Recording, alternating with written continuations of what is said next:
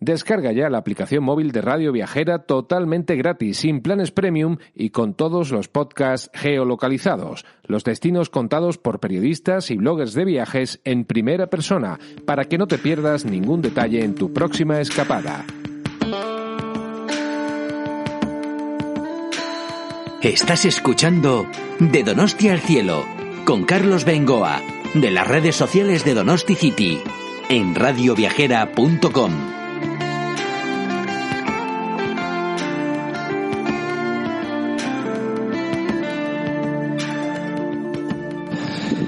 ¿Qué tal amigos? Bienvenidos a Radio Viajera, bienvenidos a De Donosti al Cielo, el podcast de las redes sociales de Donosti City desde San Sebastián. Un saludo de Carlos Bengoa que os va a llevar en esta oportunidad hasta Zumárraga para conocer detalles de uno de los iconos religiosos del País Vasco, la ermita de la Antigua, con esa construcción tan característica de madera que hay quien la compara con una nao. Vamos a tener tener detalles de la ermita, vamos a tener detalles del camino ignaciano. Hay que recordar que esta ermita de la antigua en Zumárraga es uno de los eh, puntos de paso de la primera etapa del camino ignaciano que partiendo del santuario de Loyola en Azpeitia pasaría por la antigua en Zumárraga y se marcharía después hasta el santuario de Aranzazu en Oñati. Tres iconos en realidad. En el medio la ermita de la antigua.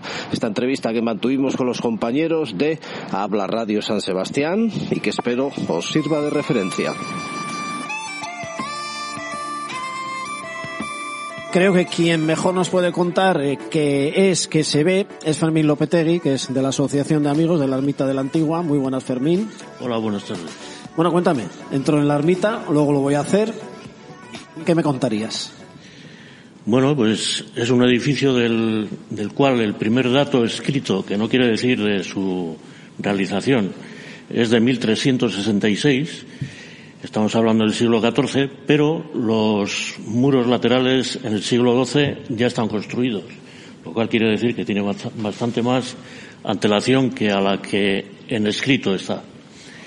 Eh, está llamada la Catedral de las Ermitas del País Vasco es muy diferente a cualquier tipo de ermita que pueda haber, por su tamaño y por su construcción. ¿Eso por qué? Es una simbiosis de piedra y madera. Toda la piedra eh, está traída de, la Sierra de Igorri. Ese tipo de piedra no existe en Zumárraga. Y toda la madera es madera de roble de los bosques que en su día había alrededor de donde está construida. Eh, está construida de tal manera que no lleva clavos, está toda entrecasada, lo cual permitió en 1978 desmontar pieza por pieza. ¿En qué año, perdona? 1978 se desmontó como si fuese un puzzle, se numeraron todas las piezas y se les llevó a dar un tratamiento eh, por inmersión en Donosti porque los xilófagos habían empezado a hacer su trabajo. ¿eh? Estaban estropeando la madera y bueno, se volvió a, reconstruir otra vez tal y como estaba en, en, el momento de su construcción. En realidad se llama Ermita Nuestra Señora de Zumárraga o Ermita de la Antigua, como diríamos mejor. Se conoce, el lugar se conoce como la Antigua. Eh, la imagen de la Virgen es Santa María de Zumárraga. No es la Virgen de Antigua, sino la imagen es Santa María de Zumárraga. ¿Por qué la Antigua? Porque hasta 1522 o sea, perdón, hasta 1568 fue la parroquia de Zumárraga y de algunos pueblos de alrededor. Eh, al hacer la parroquia nueva, en el fondo del, del valle, eh, se quedó como la antigua. Cuando los vecinos se cruzaban en el camino, ¿a dónde vas? ¿De dónde vienes? De la antigua, la antigua parroquia. Por eso es conocida como la antigua. ¿Puede ser que fuera el primer templo parroquial de Guipúzcoa? No sabemos exactamente. Eh, lo que pensamos o lo que nos han comentado los, los expertos en este tipo de construcciones es que posiblemente antes fue una casa de defensa. No un castillo ni una casa torre, sino un lugar donde se refugiaba el pueblo cuando había cualquier peligro de invasión o de cualquier, cualquier otra cosa. Por la forma en que está construida. Lo que sí es seguro es que es monumento histórico artístico nacional desde 1965. Exactamente. Lo catalogaron muy pronto, vamos, en aquellos años. Sí, sí. Es que tiene unas connotaciones muy, muy especiales y es precisamente lo que, lo que llama la atención. Pero ¿qué, qué es lo que, lo, lo especial? Lo primero que llama la atención, que es? Lo especial ¿La cubierta es- de madera o qué? Lo, lo especial es, primero, al, al pasar la puerta. Cuando tú ves el edificio por fuera, no te llama la atención. En cuanto pasas la puerta, y desde aquí es donde está la maravilla. ¿eh? El tipo de construcción, parece que son árboles que están sujetando la techumbre. Están entrecasados. Luego está hecho en tipo ausolán, todas las terminaciones están talladas. Hay figuras de cabezas de mujeres, de hombres, un lobo, ¿eh? distinta. Y luego, sobre todo, eh, tallados muy, muy especiales de lo que son, por ejemplo, las, las cuchas, está el sol, la luna, ¿eh? todo ese tipo de tallado, que precisamente no se repiten. Tú ves una pieza de madera de 5 metros de largo y tiene un tallado y al lado otro igual que está haciendo el mismo servicio, es el pasamanos, por ejemplo, de un marandao, y es un tallado completamente distinto. Seguro que tiene alguna talla escultórica también que merezca la pena ver. Bueno, pues están, están relacionadas con algún tipo de leyendas, pues están las tres cabezas de, de las mujeres y los hombres, está la cabeza de, de la lechera con los dos, dos kaikus, está la cabeza del lobo, que está con leyendas que, por ejemplo, a nosotros de, de chavales, la, la última serora que, que había allí, pues nos, nos solía contar. ¿El Calvario de Santa María por dónde podría quedar? El Calvario está en la parte posterior del, del edificio, justo detrás de donde está la imagen. Es una ventana que se trasladó del lugar. En, hacia 1620 eh, construyen el ábside, que es posterior a, la- a la construcción del edificio, y cuando hacen el ábside trasladan de un lateral la ventana esa y la ponen justo detrás de la posición del, de donde está la Virgen. Ese Calvario, una réplica, está en, está en el, museo, de- creo que es de San Telmo. Ah, mira, pues eh, Está tallado en piedra, además tiene un, Estu- Estuve el otro día en San Telmo, porque como llevamos cinco días lloviendo y no se puede salir de la ciudad, al final te tienes que meter en el museo. Eh, no aprecio estas cosas, vamos, lo tenía que haber sabido antes de, para prestar más pues atención. tiene una particularidad, porque el que talló el Calvario sabía mucho de talla, pero de escritura y de números sabía poco. Así. Porque está tallada la fecha de construcción, 1400 1480, Ah. Y eh, en vez de poner la C y la D del, del 400, está con cuatro Cs. Ya. Y luego el 80. Vale, vale, vale. ¿Has hecho el camino ignaciano eh, unas cuantas veces? Bueno, eh, yo, yo no digo hacerlo, ¿eh? porque el camino está hecho. Bueno, has andado. Es, es- es mi costumbre Vale. siempre que me hacen Vale. misma pregunta. Vale, vale. Lo he andado, sí, lo he andado en, en nueve ocasiones. Ocho desde Loyola hasta Manresa y una de Manresa a Loyola. Y precisamente el día 13 de marzo me encontraba realizando el décimo y, esa- y llegué a la guardia y desde allí me tuve que dar la vuelta a casa porque ya estaban con los confinamientos, sobre todo la parte de Cataluña, la zona de Igualada y parte de Aragón, que es precisamente por donde pasa el camino. Y dije, ahora que estoy cerca de casa, me doy la vuelta y me voy a casa. ¿Aquí qué recorrido exacto tendría? Eh, sale obviamente del santuario de Sale de Loyola, sí. que tiene una particularidad con la ermita de Antigua.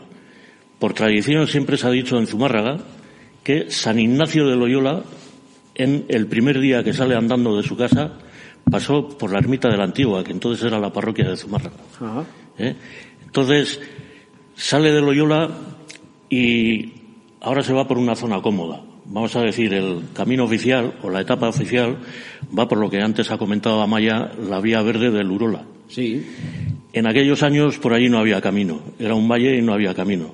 La tradición dice que el contacto entre Azpeitia, Azcoitia y Zumárraga y todo este valle se hacía por el monte por detrás de la antigua. Entonces hay una alternativa que es la opción B del camino ignaciano que también termina en Zumárraga. Ajá. ¿eh? De Zumárraga sigue a Aránzazu, pero también ahí se pasa por el collado de Bioscornia. Pero cuando and- San Ignacio lo anduvo, no fue por ahí, fue a Oñate, porque él, él había salido de, de su casa con un hermano suyo, Pedro, que luego fue eh, párroco de Azpeitia, y con dos criados que le había puesto su hermano para que le, vigilasen, porque su hermano pensaba que estaba un poco tocado, entonces salió con los tres. Cuando llega a Oñate le propone a su hermano que van a subir a Aranzazú a hacer toda la noche vigilia. Era estar toda la noche de rodillas rezando.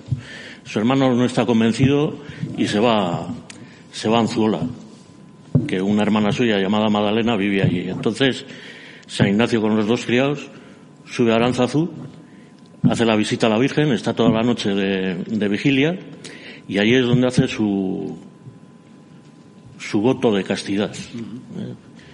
Había sido muy veleidoso y muy amigo de farrandas y, y todo. Al principio ¿eh? me consta que en Azpeite era un poco pillo. Eso es. Luego de Aranzazú sigue hacia Álava, que va a Araya, baja a Araya, se sube, se atraviesa todo Urbia se coincide con el camino de Santiago del Interior, en unos 5 kilómetros, y a la entrada de Araya se, separa de ese camino y va hacia Araya. Vale, eh, eh, aunque no tiene nada que ver con esta zona, eh, recuerdo que un día me dijo el alcalde de Tudela, que alguna anécdota tenía también por ahí San Ignacio, ¿llega a pasar por Tudela? Pasa por Tudela. Una de las etapas. ¿Conoces alguna anécdota que tuviera ahí o simplemente pasó y hasta Ahí, ahí exactamente de ahí no, no Sí, sí que conozco otras anécdotas en el recorrido, pero de esa Volviendo aquí, eh, me ha parecido entender al principio, no sé si es lo que estábamos ahí un poco en off, que, decimos hay una ruta de ermitas por aquí. Es la ruta de los tres templos que conecta Loyola. Sí, Loyola. Antigua bueno. y Aranzazu. Ah, bueno, pero ¿Eh? ya sería saliendo un poco de esta comarca, empezar en el santuario de Loyola, eh, la ermita de... Entra lo que es la zona de tierra, ignaciana. Vale, vale, vale. Pues estás poniendo el listón también muy alto tú eh, con todas estas explicaciones. Me recuerdas mucho a un amigo que tengo que es un amante de estas cosas y que posiblemente conozcas, luego te lo diré. Y además tiene una voz parecida y todo esto prácticamente es como si le estuviera escuchando a él. Bueno, pues alguna cosa más que nos hayamos dejado ahí en el tintero o qué? Bueno, pues esperar que la gente se anime y venga a visitarnos. Sí, no, a ver, eh, eso eh, tiene que llegar, pues visitas como se hacen a la ermita, previa cita, eh, se puede ir de forma individual, grupos, ahora, un poco lo que nos decía Maya antes. Ahora en invierno está abierta la ermita los, los viernes a la tarde de tres y media a cinco menos cuarto. Y luego sábado y domingo está de once y media a una y media y de tres y, y de, perdón, de cuatro a seis de la tarde. Luego ya, eh, desde el domingo de Ramos hasta el 1 de noviembre, ya el, horario es más amplio y está durante toda la semana abierto a excepción del lunes. Vale, vale, pues esperemos que pase este rollo de la pandemia, que vaya todo normal y a ver si por lo menos, pues no sé, pues para febrero o marzo se puede remontar todo un poquito. Pues muchas gracias, un auténtico placer, Fermín. A vosotros. Luego nos tienes que enseñar la almita un poco, no sé si vamos a andar bien de tiempo o mal. ¿eh? Martín y Juan, Sí, asienten con la cabeza. Yo creo que, que, la quieren ver también. Hombre, un par de fotos sacaremos en el caserío primero, pero luego tenemos que pasar por, por la antigua aprovechando la ocasión. Pues hasta ahora mismo. Muchas gracias. Gracias a vosotros.